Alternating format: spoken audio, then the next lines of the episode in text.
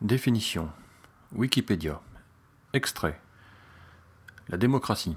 De façon générale, un gouvernement est dit démocratique par opposition au système monarchique d'une part, où le pouvoir est détenu par un seul, et d'autre part aux systèmes oligarchiques, où le pouvoir est détenu par un groupe restreint d'individus. Néanmoins, ces oppositions, héritées de la philosophie grecque, notamment de la classification d'Aristote, sont aujourd'hui équivoques de par l'existence de monarchies parlementaires. D'autre part, on peut aussi définir la démocratie par opposition à la dictature ou tyrannie, comme le propose Karl Popper, mettant ainsi l'accent sur les possibilités pour le peuple de contrôler ses dirigeants et de les évincer sans devoir recourir à une révolution.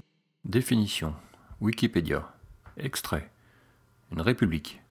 Une république est un régime politique où les fonctions de chef de l'État ne sont pas héréditaires mais procèdent d'une élection. Cependant, une république n'est pas nécessairement une démocratie, qu'à des régimes à parti unique ou ayant élu un dictateur, tout comme une monarchie n'est pas nécessairement absolue, cas de la monarchie constitutionnelle et parlementaire.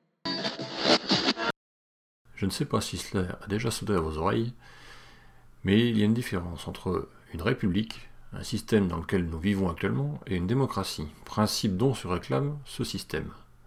Depuis quelques années, j'ai de plus en plus de doutes sur le bien fondé de faire perdurer le système politique actuel. Bien entendu, il ne s'agit pas là d'un discours partisan.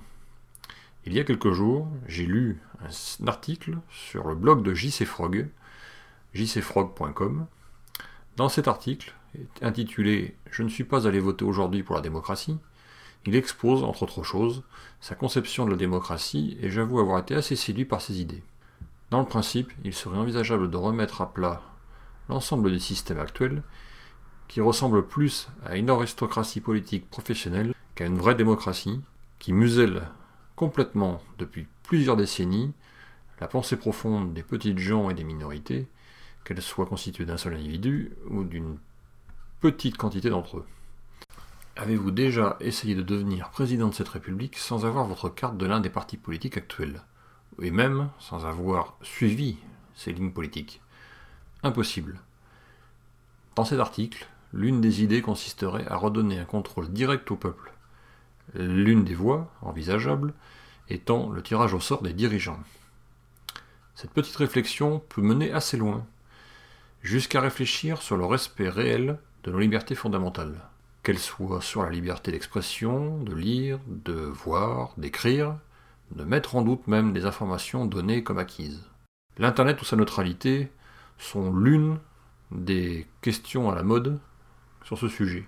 Mais d'autres existent, comme par exemple l'apprentissage de nos enfants sur le savoir critiquer, qui pour moi est une chose importante pour leur avenir et pour leur façon de penser, et pour l'évolution de notre société ou l'idée par exemple qu'apprendre est aussi le fait de comprendre, et non de retenir par cœur des informations délivrées à l'arrache, faute de moyens ou de temps. Ce très court babillage n'a que pour but de vous inviter à prendre conscience du monde actuel dans lequel nous vivons, ou dans lequel peut-être on nous emmène. Il convient, je crois, de se poser les questions immédiatement avant que le verrouillage du système ne soit si parfait qu'il aura post-formé nos esprits, ou celui de nos enfants, ou que les libertés n'aient été réduites à peau de chagrin par les petits décrets ou des textes de loi insignifiants mais cumulés. Allez lire l'article de JC Frog, c'est très intéressant et il est excellent.